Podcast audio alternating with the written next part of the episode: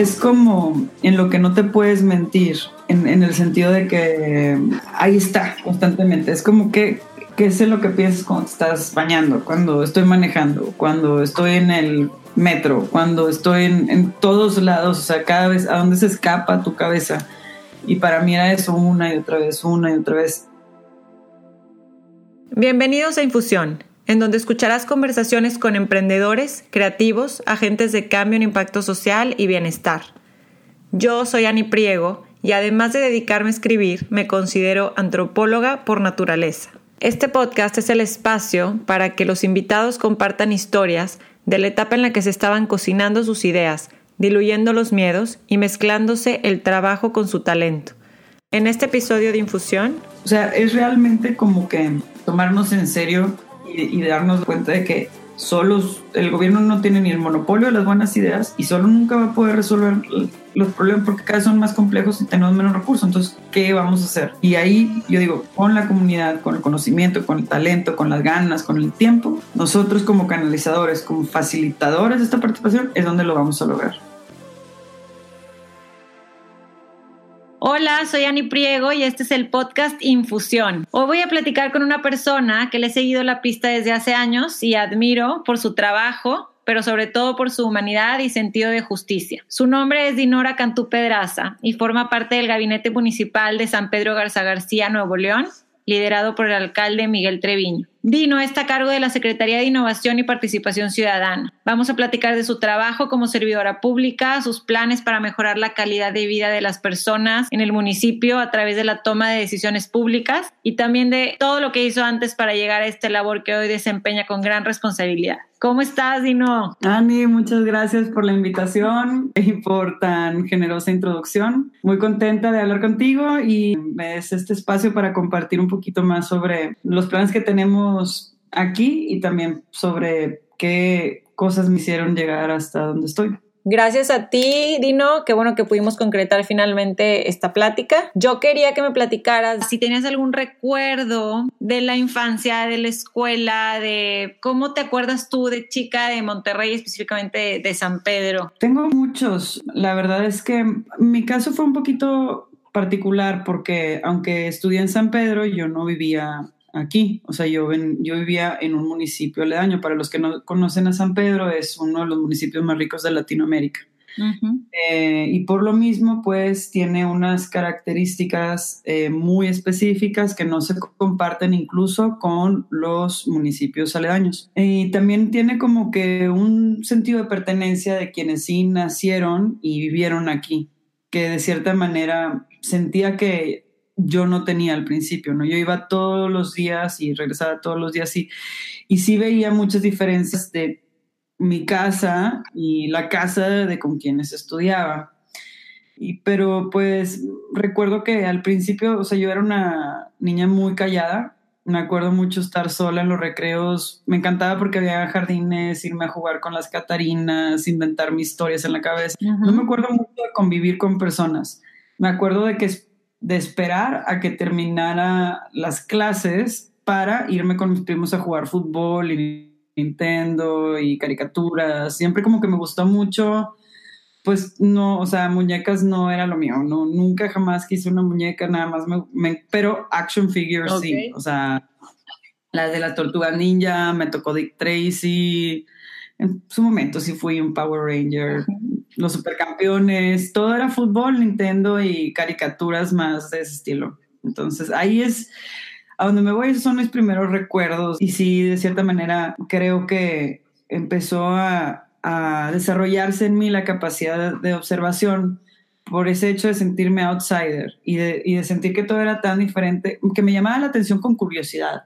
No era un sentimiento negativo, no era, simplemente me daba mucha curiosidad y observaba mucho a las personas con las que iba a clase porque no, no las entendía y no me identificaba tanto. Tus primeros recuerdos, así como que algo, alguna injusticia o algo que recuerdes tú de chica que te llamó la atención. Sí, la verdad es que tuve una infancia muy privilegiada. Mi mamá era una mujer muy romántica que todo lo que quería era tener hijos. Me, tocaba guitarra y nos inventaba canciones y se la pasaba inventándonos historias. Entonces como que para mí era un mundo de fantasía y de todo es posible y de soñar y tal. Y me acuerdo mucho, ya estaba grande, o sea, no estaba chiquita cuando de repente me di cuenta de que las personas te podían lastimar. Y empecé a ver el sufrimiento, un poco empecé a identificarlo, empecé a ver a personas tristes de mi edad y no lo entendía empecé a entender un poquito más de la soledad, empecé a entender del aislamiento y todo otra vez con lo observaba y lo observaba y lo observaba y no entendía, pero quería entenderlo. Y luego ya cuando empiezan en la escuela a llevarnos a programas sociales, me acuerdo que fue como que tenía mucha sed y muchas ganas de ayudar y fue como un, wow, ¿qué es esto? Y me acuerdo que aunque la clase oficialmente era una vez al mes, yo iba todas las semanas, iba con todas las con todos los otros salones porque me cataba, porque decía, wow, puedo hacer algo y puedo influir y hacer un cambio positivo y me la pasaba en orfanatorios, me la pasaba en casas eh, de personas cuidados que ya estaban desahuciadas, en algún momento empecé a ir a prisiones empecé en las misiones, me iba a misiones como cuatro veces al año mínimo, me encantaba estar un mes, un, o sea, lo máximo que llegué a estar en un pueblo fue un mes, una semana. Y fue, todo eso para mí era una experiencia muy rica de, de entender, de profundizar en quiénes somos como seres humanos, de ennoblecerme, de la apertura, de todas las personas con las que yo me iba encontrando y iba aprendiendo de su vida y, y al mismo tiempo también me empezó a generar esa como insatisfacción de cómo estaban las cosas. O sea, me acuerdo mucho una vez en un pueblo que se llamaba El Platanal, en Michoacán, casi un poquito antes de que empezara la guerra contra el narcotráfico y estaba, yo estaba encargada de los niños y me encantaba porque pues era jugar fútbol y luego la plática. Entonces era la mañana casa en casa y luego ya en la tarde era juegos y luego ya platiquitas. Tuvimos una relación muy cercana y me acuerdo mucho que estábamos en círculo y, tres de ellos se llamaban Javier. Y uno de los Javieres eh, estaba preguntándoles qué querían ser de grande y me acuerdo mucho, estaba chiquito, yo creo que tendría unos ocho años máximo, y volteé a ver al cielo y dice, yo quiero ser maestro. Y todos se atacaron de la risa. Y mi instinto de protección fue, oiga, no, ¿por qué se ríen? Claro que sí, tú persigues tus sueños. Pero me dolió decirlo porque dije, dije, si, todos están viendo es que probablemente no va a pasar.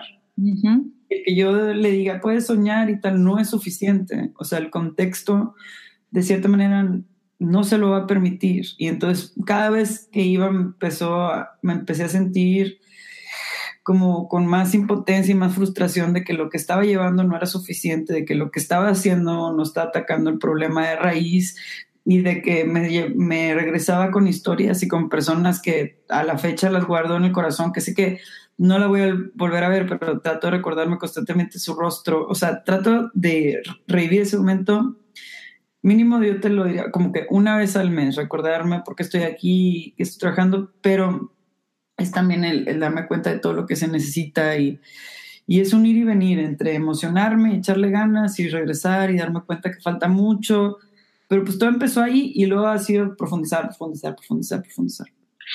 ¿Y a través de qué asociaciones o cómo le hacías para decir, bueno, quiero ayudar, sé que puedo influir, a dónde ibas o cómo le hacías para organizar estos grupos? Porque yo me acuerdo de ti movidísima y estando en todo esto, ¿no? Y, liderando, como dices tú, las misiones y, grupos que querían pues hacer una diferencia, ¿no? Pues era casi que un efecto dominó porque vas a un lugar y lo te enteras de otro, pero en su momento fue con un movimiento religioso el que ya organizaba este tipo de eventos y ya a partir yo me empecé a conectar, empecé a conocer gente. A través de, de, de este movimiento religioso empiezas ya a ver que no estás sola, y me imagino que eso fue lo que formó un poquito o, mucho más bien tu decisión de la carrera que estudiaste. Sí, completamente. O sea, para mí el grupo lo que me dio fue acceso a espacios. No, no empecé de cero, ya existían esos espacios y luego ya yo fui creando los míos, pero sí me dio ese lugar para yo empezar a explorar estas ganas que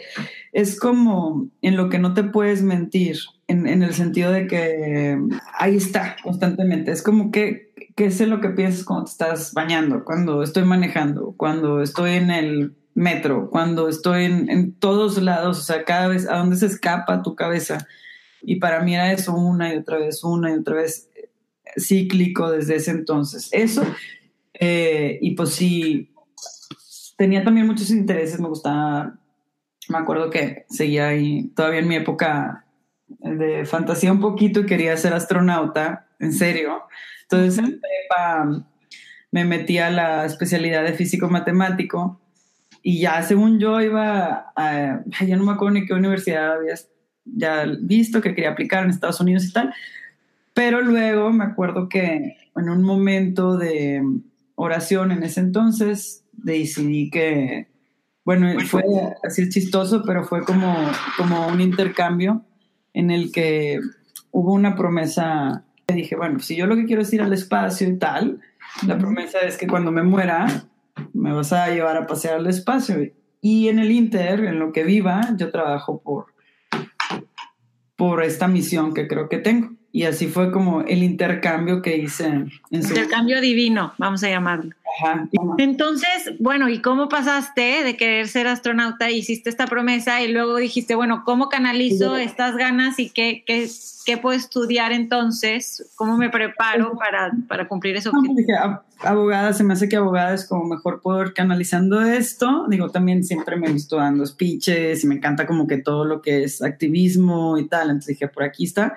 Y fue un espacio muy bueno porque me explotó todavía todo un área que no tenía explotada. La verdad es que en, la escuela a la que iba no, lo académico no era lo fuerte, era lo social, era lo de organizarte, era lo de aprender a hablar en público y tal, pero así como que lo académico, pues no, o sea, había leído pocos libros, vidas de santos, se acabó, entro a derecho y fue como abrirme todo otro mundo en el que yo me acuerdo que me, siempre me ha gustado, no, bueno, ahí me empezó a apasionar como que estudiar y sí le preguntaba amigos que contaban cosas y yo, ¿cómo sabes eso? Así, iba en el carro con dos amigos muy nerds que les encanta leer.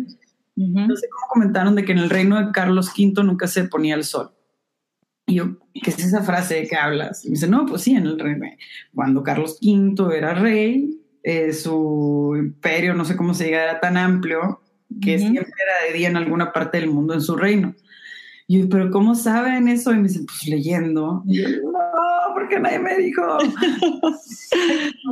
estas cosas. Entonces ya como que fue un, un rumbo, un cambio de rumbo de empezar a pues a querer comerme ahora sí que ese otro mundo que estaba estudiando y leer y leer y estudiar y sentir cómo estaba creciendo intelectualmente y emocionarme y estar súper preparada para las clases. Entonces ahí fue donde ya me empecé a meter ahí en, en, ese otro en ese otro explorar ese otro espacio que no había explorado, la verdad. Eso fue en la Facultad de Libre de Derecho de Monterrey. ¿Y cómo entras a ser la directora de, del Centro de Derechos Humanos ahí mismo? Eso fue bien chistoso. Es que todo parece que es como así, medio que fue providencial, pero yo lo que dije, bueno, yo me quiero.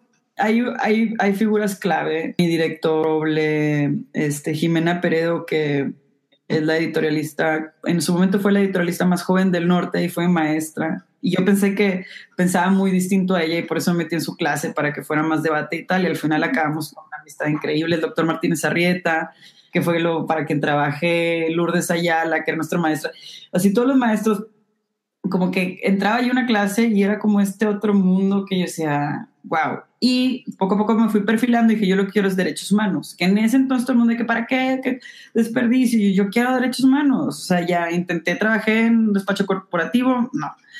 Trabajé en litigio, que me gustó muchísimo más pero no, yo quería derechos humanos porque se me hacía lo básico, lo que todo el mundo debería de tener acceso. Y si lograba eso, ya. O sea, para mí como que mi misión o lo que entendí que lo que quiero lograr es como eh, el sufrimiento innecesario. es decir, entiendo que los seres humanos somos muy complejos y que nuestro propio crecimiento va a implicar que suframos y nos decepcionamos y nos enamoramos y nos rompen el corazón y pasan mil cosas en la vida, pero hay cosas por las que no deberíamos de pasar. Y para mí es eso, los derechos humanos. Pues, no, no deberíamos de tener hambre, no deberíamos de, no tener dónde dormir o no tener acceso a un doctor cuando te enfermas o cuando tus hijos te enferman. O sea, eso ya no, creo que tenemos los recursos suficientes para que eso ya no pase y no lo hemos logrado y eso me desespera. Entonces dije, bueno, derechos humanos tal. Y me quería especializar en derechos económicos, sociales y culturales. En Monterrey en esa época no había una sola clase de Derecho Internacional de los Derechos Humanos. Entonces me fui a Oxford a estudiarla y fue otra revolución porque también fue otro sistema que me, me encantó el otro empujón mucho más. Me acuerdo que tenía que para pasar una clase de leer como siete horas diarias. Estaba encerrada que leyendo y aparte eran los edificios hermosos en los que casi que grabaron Harry Potter. Eso fue recién graduada. No, fue un semestre antes de graduarme, un verano. Ok. un verano intensivo de literal solamente el curso de Derecho Internacional de Derechos Humanos. Ok. Y regresé súper emocionada y con un amigo que acababa de regresar de su maestría, dijimos, hay que abrir el Centro de Derechos Humanos, porque él también se había especializado en eso y yo también. Y en lo que estábamos apenas poniéndolo en blanco y negro, eh, para mandar la propuesta al director, pasa la reforma constitucional en materia de derechos humanos con el presidente Felipe Calderón, que eleva todos los derechos humanos reconocidos en los tratados internacionales al rango constitucional, o sea, los hace como si fueran parte de la constitución. Entonces, lo que yo estudié, que nadie sabía, porque decían que no valía nada, porque los tratados que de repente fueron el, o sea, fueron parte del órgano máximo de, o sea, no, no hay nada más importante en el sistema jurídico. Entonces, fue un boom. Empezamos a dar clases, la clase no optativa, en lo que salía el Centro de Derechos Humanos, empezamos a dar cursos de actualización incluso para profesores. Fue un momento que te digo, fue exacto y cayó al dedo y, y se dieron las cosas y ahí estuve tres años. Dijiste que también ya habías explorado por en, en, un despacho, en despacho Martínez Arrieta. O sea, todas estas oportunidades fue mientras estudiabas para poder identificar más claro tu perfil, como dices. La verdad es que mi vida se ha guiado por mentores. Entonces, todos mis jefes han sido mis mentores y decidí trabajar con ellos o con ellas porque quería aprender a nivel personal. Incluso en el despacho corporativo con, mi primer jefe fue muy formativo y fue, me encantaba trabajar con él, pero dije, pues es que no es mi tema. Entonces, y ahí me fui poco a poco explorando y con el doctor Martínez Arreta, pues era increíble porque siempre él tenía demasiado, o sea, tenía una forma de pensar muy fresca, para litigio era buenísimo y me emocionaba el litigio y ponerle, o sea, encontrar el punto exacto por donde darle a las cosas, pero pues también quería más, o sea, y empecé el centro de, investigaciones jurídicas con él, pero no, no, no era así al 100 lo que quería estar haciendo. Y entonces fue como poco a poco, pues me di la chance de experimentarlo agarrar, aprender algo nuevo y seguir buscando. También leí en el perfil de, tuyo del gabinete que trabajaste en la Asociación Civil de Género, Ética y Salud Sexual. ¿Cuándo fue que estuviste involucrada ahí?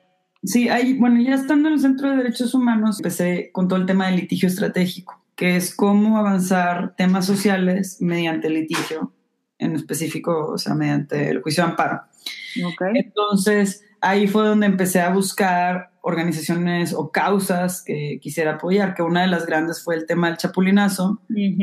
y, otra, ahí estaba trabajando con María Aurora Mota, que es la fundadora de GESAC, y lo que queríamos hacer era el matrimonio igualitario. Bueno, y también había el tema de que las parejas del mismo sexo no tenían acceso a los beneficios como el IMSS, y Seguro Social, etcétera, a pesar de que ya se habían casado en el DF. Entonces eran litigios como de ese estilo y luego también ampliar el alcance del de, el derecho al matrimonio igualitario en los demás estados de la República. Hice muchas de esas cositas de litigio estratégico buscando avanzar derechos y reconocimientos, pero yo quería realmente enfocarme en lo que te digo, de derechos económicos, sociales y culturales.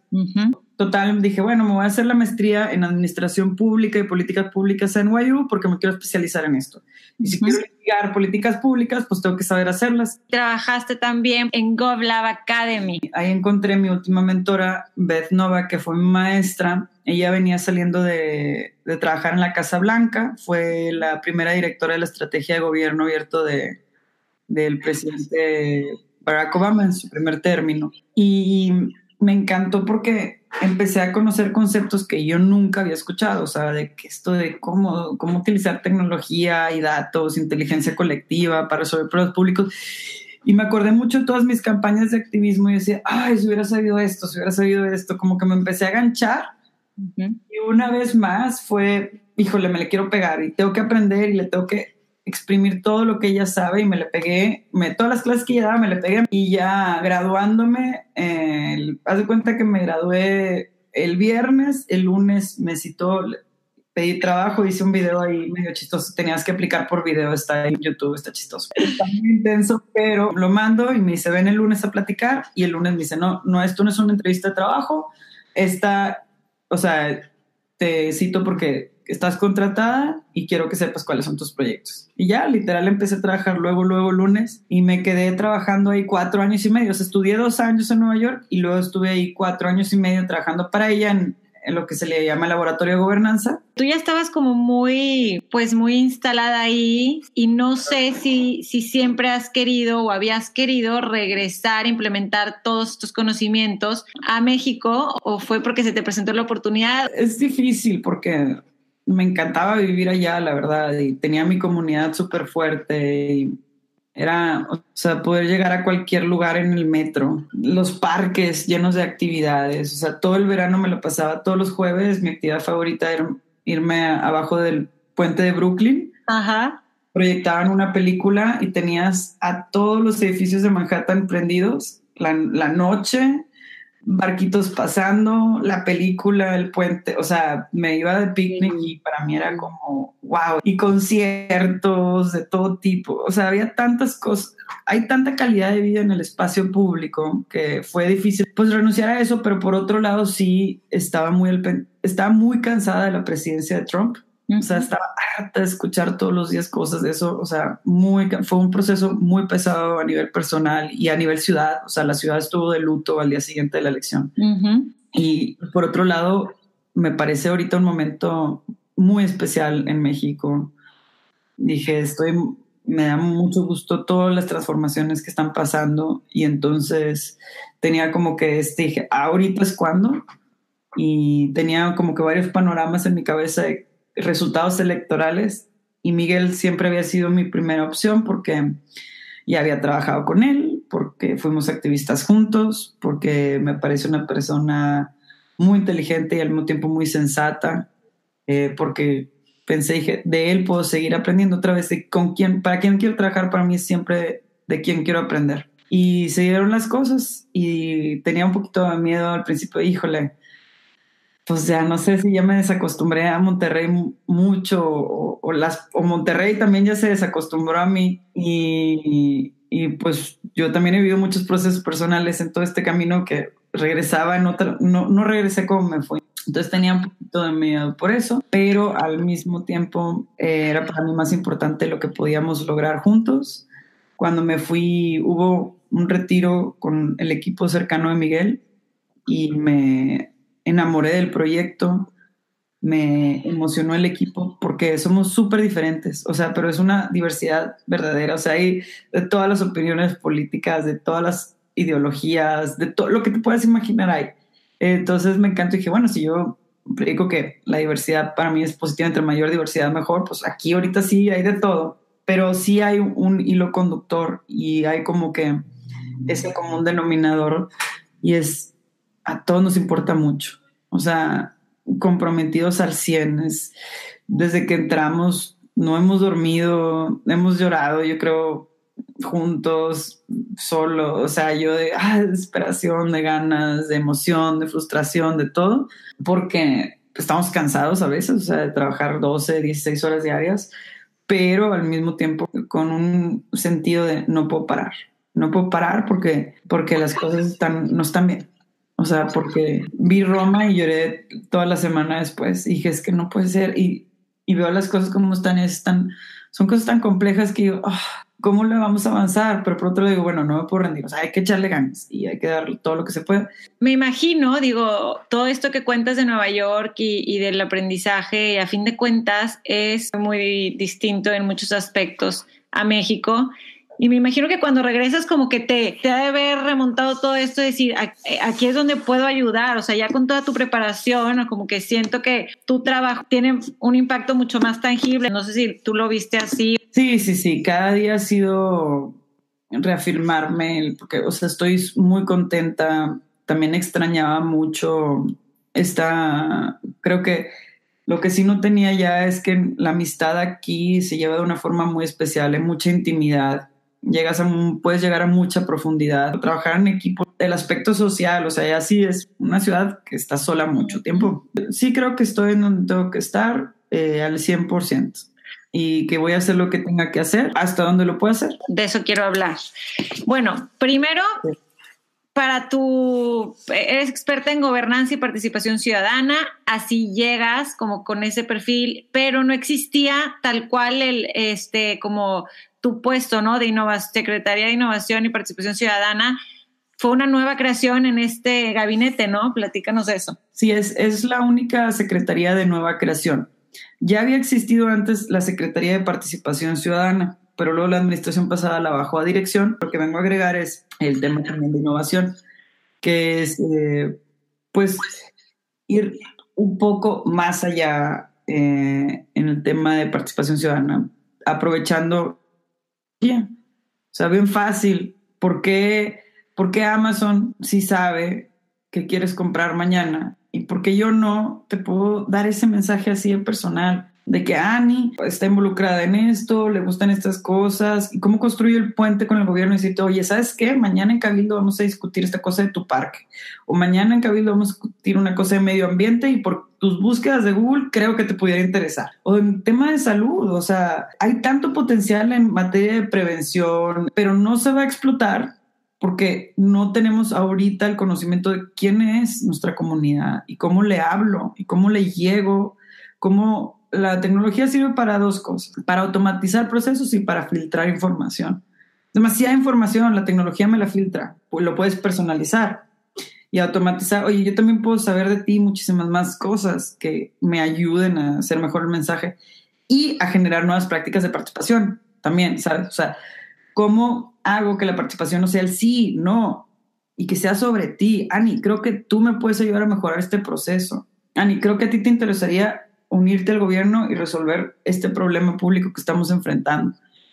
¿Cómo hacemos que los gobiernos se transformen en un espacio que une academia, sector privado, sociedad civil y el sector público para explotar cada una de las eh, de la como de la expertise que trae cada sector para resolver un problema público? Y ahorita no existe eso. ¿Cómo, actualmente un residente del municipio de San Pedro Garza García puede participar activamente? O sea, ¿qué opciones tenía cuando tú llegaste? Y, si me puedes decir en qué estás trabajando tú para mejorarlas y optimizarlas. En realidad San Pedro tiene, o sea, tiene como órganos de participación y tiene mecanismos de participación. Es un municipio muy activo. Eso es lo padre. O sea, es muy activo y tiene muchos espacios que hay que mejorar, pero no, no vine casi, no vine a crear nuevos espacios, sino más bien a explotar mejor los existentes o a reformarlos o tal. Entonces, por ejemplo, como figuras, o sea, si, yo, si tú eres de Pedro, yo te digo, oye, ¿cómo participar en tu colonia? Y en tu colonia puedes, puedes tener, eh, involucrarte en la mesa, en la junta de vecinos, que tiene una mesa directiva. Y ahorita vamos a empezar toda una campaña súper fuerte de comunicación de qué hace un presidente de colonia, eh, cómo ayuda, cuál ha sido el impacto, o sea, algo positivo, porque la gente cree que, ay, esos son los que tienes que pagar cuotas y si no pago cuota no puedo participar. No, no, eres el representante eh, de tu colonia ante el municipio y puedes ayudar muchísimo y no, no, es un derecho, no estás sujeto a que pagues o no pagues una cuota. Entonces, o también presupuesto participativo, que ahorita acabamos de, por promesa de campaña del alcalde, eh, se triplicó, se fue de 35 millones a 100 millones. Pero pues triplicar eh, eh, el presupuesto es triplicar la responsabilidad. Entonces estamos ahorita preparando un chorro de cosas para también tomar en serio la ciudadanía. Estamos preparando diagnóstico por colonia. Porque, por ejemplo, el año pasado se gastaron 33% del presupuesto en cámaras de seguridad. Y quisiera decirle, oye, espérate, en tu colonia hace 10 años que no hay un robo. ¿Estás segura? O sea, ¿por qué, ¿por qué piensas que lo que necesitas es eso? ¿Estás segura? O cómo el parque, ¿quién vive aquí? ¿Viven más adultos mayores o viven más niños para que el parque esté diseñado para y que responda a las necesidades de la comunidad? Entonces estamos armando así como que diagnósticos muy puntuales de cada colonia para que sepan de que, bueno, es literalmente darle a las personas la experiencia de gobernar entera. No que se les ocurra nada más. Antes pasaba en un solo día, decían, ah, esto necesitamos, esto proponemos, esto votamos. El promedio participación que tengo por colonia ahorita es 11 personas. 11 personas decidían el presupuesto participativo de una colonia. Entonces le tenemos que dar un boom, ya lo vamos a pasar en línea. Cualquier persona va a poder subir propuesta por un periodo largo, ya no va a durar un día, va a durar dos meses. Eh, y le vamos a informar, vamos a como que generar un poquito esta cultura democrática y sentir, sentirte como gobernante. O sea, literalmente, ¿qué hace un gobernante? Identifica necesidades, establece prioridades y toma decisiones. ¿No? Eso le vamos a la gente. Le vamos a decir, por ejemplo, alumbrado, o cambiar todo a, luz LED. Bueno, pues el plan de este año, lo que alcanza este año, lo que hace el servicio público este año, son avenidas y calles principales. Y te voy a el mapa. No está ahí tu colonia y lo quieres cambiar. Bueno, es una propuesta esto cuesta y vamos a dar costos, o sea, vamos a dar un chorro de material, pero pues también está el sistema de riego en parques, pues híjole, ahorita no más alcanza para esto. Y también está, o sea, cada tema tiene un chorro, que las banquetas, que, que bajar los cables, o sea, hay tanto que hacer. Y, y, eso es el, eh, como que a veces las personas dicen, no, es que yo sé hacer política pública. Y yo sí, pero aquí es tomar la decisión y no se puede todo al mismo tiempo porque hay recursos limitados. Y eso es, y ahí el tiempo, el tiempo es el recurso más importante, no se puede hacer todo en un año, ¿me entiendes? También. Entonces, o sea, físicamente, humanamente no es posible. Y eso es lo interesante, que realmente ceder el poder, antes lo tenía un, un gobierno, ahora lo estoy cediendo, te lo estoy dando, tú lo, lo tomas y tú decides y ten un poquito esa experiencia. Empieza a entender que bueno, pero si quieres que me la banqueta para que me suelte esa propuesta, ojo, tienes que tener el consentimiento de los vecinos colindantes. Porque si no tenías el consentimiento y un vecino se queja, se te cae el proyecto. Y esa es la dificultad de gobernar. Eso es la democracia que requiere. Dice un poquito como de, había de preocupación de que, ah, es que si es en línea ya no nos vamos a tener que venir a la junta y entonces nos vamos a aislar. Y yo, no, hombre, si tú quieres que tu propuesta gane, pues vas a tener que tocar puertas un chorro y vas a tener que hacer campañas y vas a tener que platicar con tus vecinos y vas a tener que sacar eh, la autorización para que pueda hacer esto, lo otro. Entonces, como que ahí es donde esos elementos es lo que creo que elevan el nivel de participación, explotan mejor las capacidades dispersas en nuestra comunidad y los conocimientos dispersos en nuestra comunidad y realmente empiezan a reflejar el futuro de los gobiernos, que es así de manera orgánica esta interacción de la ciudadanía con quienes estamos aquí nada más tratando de de la mejor manera lo que es de todos. Pero yo creo que para allá vamos. O sea, yo creo que la historia de cómo hemos crecido como civilización y de cómo nos hemos organizado es la historia de cómo hemos poco a poco redistribuido cada vez más el poder, ¿no? Del monarca a ahorita la democracia y ahora a la democracia colaborativa al full, al 100%. Entonces, em, no solamente, estoy de acuerdo, no estoy de acuerdo, pasar de representativa a colaborativa. ¿Qué sabes? ¿Qué te interesa? ¿Qué quieres hacer? Y es un poquito lo que vamos a hacer también consejos consultivos, vamos a renovar las juntas. Cada secretaría se junta con su consejo consultivo una vez al mes. O sea, una vez al mes estamos rindiendo cuentas de los proyectos estratégicos y nadie se entera.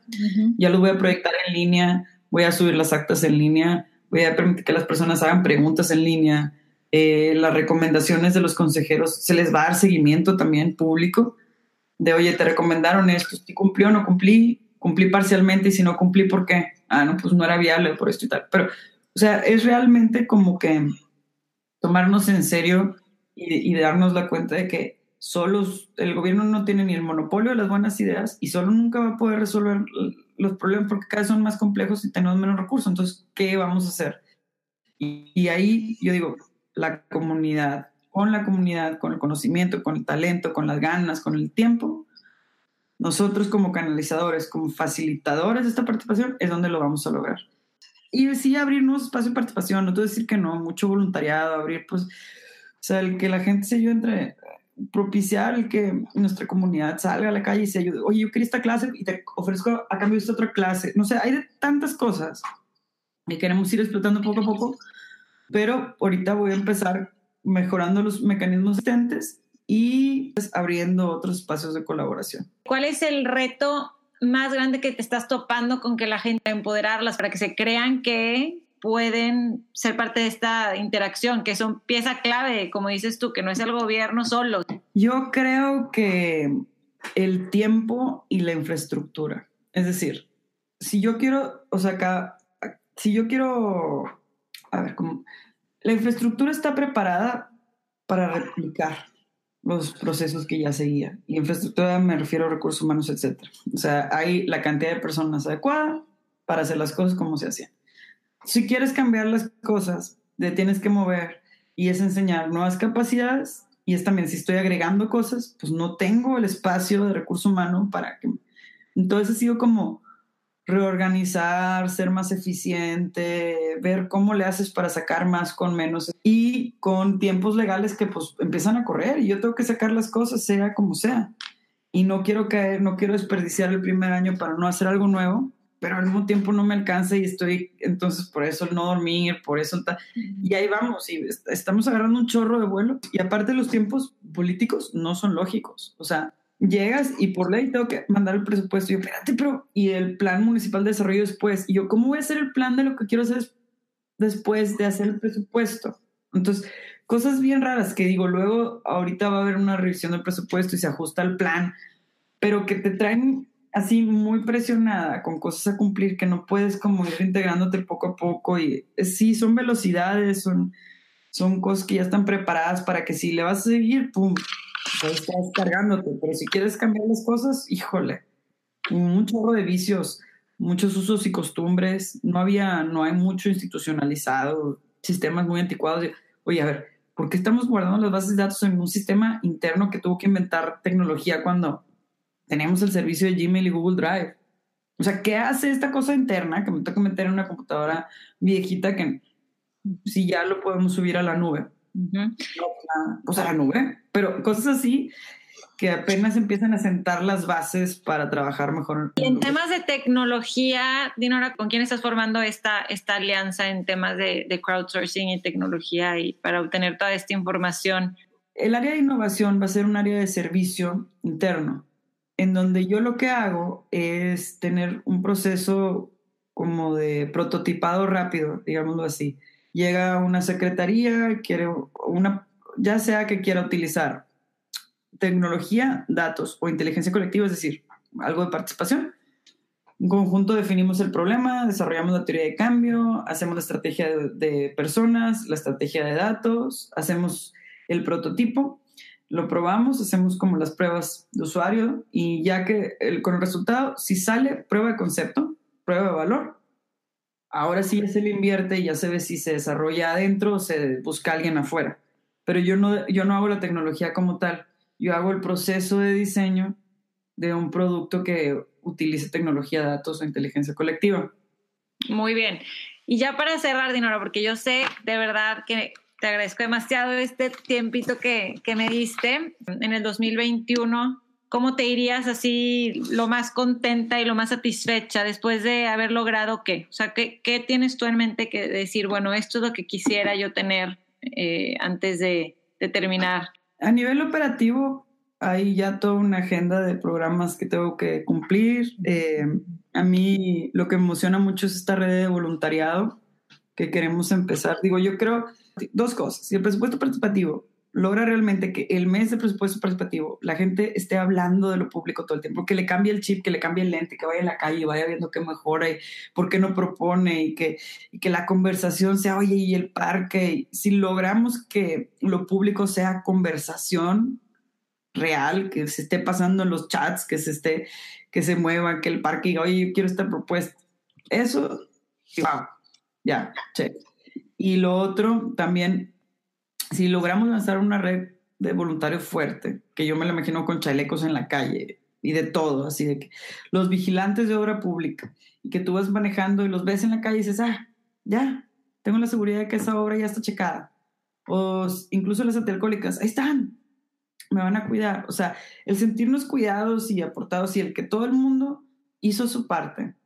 Yo quisiera, lo, veo así como de kindness municipality, o sea, el mayor voluntariado per cápita eh, de algún municipio. Eso es lo que quiero lograr.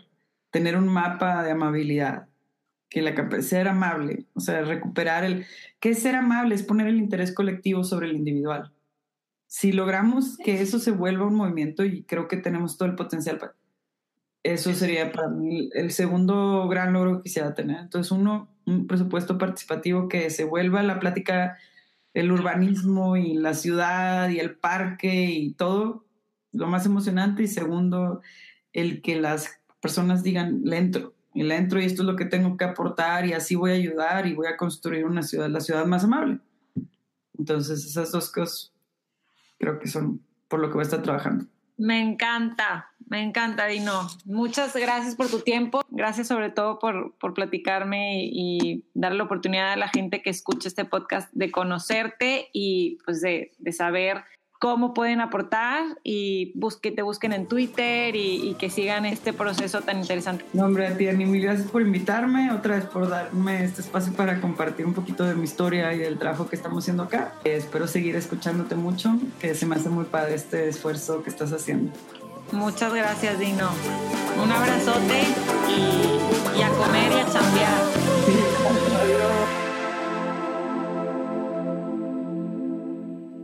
Si te quedaste hasta el final es porque te gustó esta conversación. Espero que tanto como a mí estuve persiguiendo a Dinora para poder platicar con ella porque obviamente está muy ocupada, como pudieron escuchar. Teníamos el tiempo limitado, así que pues si se quedaron con dudas y con ganas de profundizar temas, yo también me quedé con dudas. Espero poderla invitar después para poder profundizar en algunos temas que platicamos, pero bueno, quería en el tiempo que teníamos, obtener toda la información resumida hasta el momento. Si es el primer episodio que escuchas de este podcast, te invito a escuchar las demás conversaciones, todas muy interesantes y de todas les puedes sacar provecho. Y para la gente que nos escucha en Monterrey, en San Pedro Garza García, por favor compartan este episodio para que la gente sepa y conozca lo que está haciendo Dinora y se involucre, participe y ayuden a crear el municipio más amable.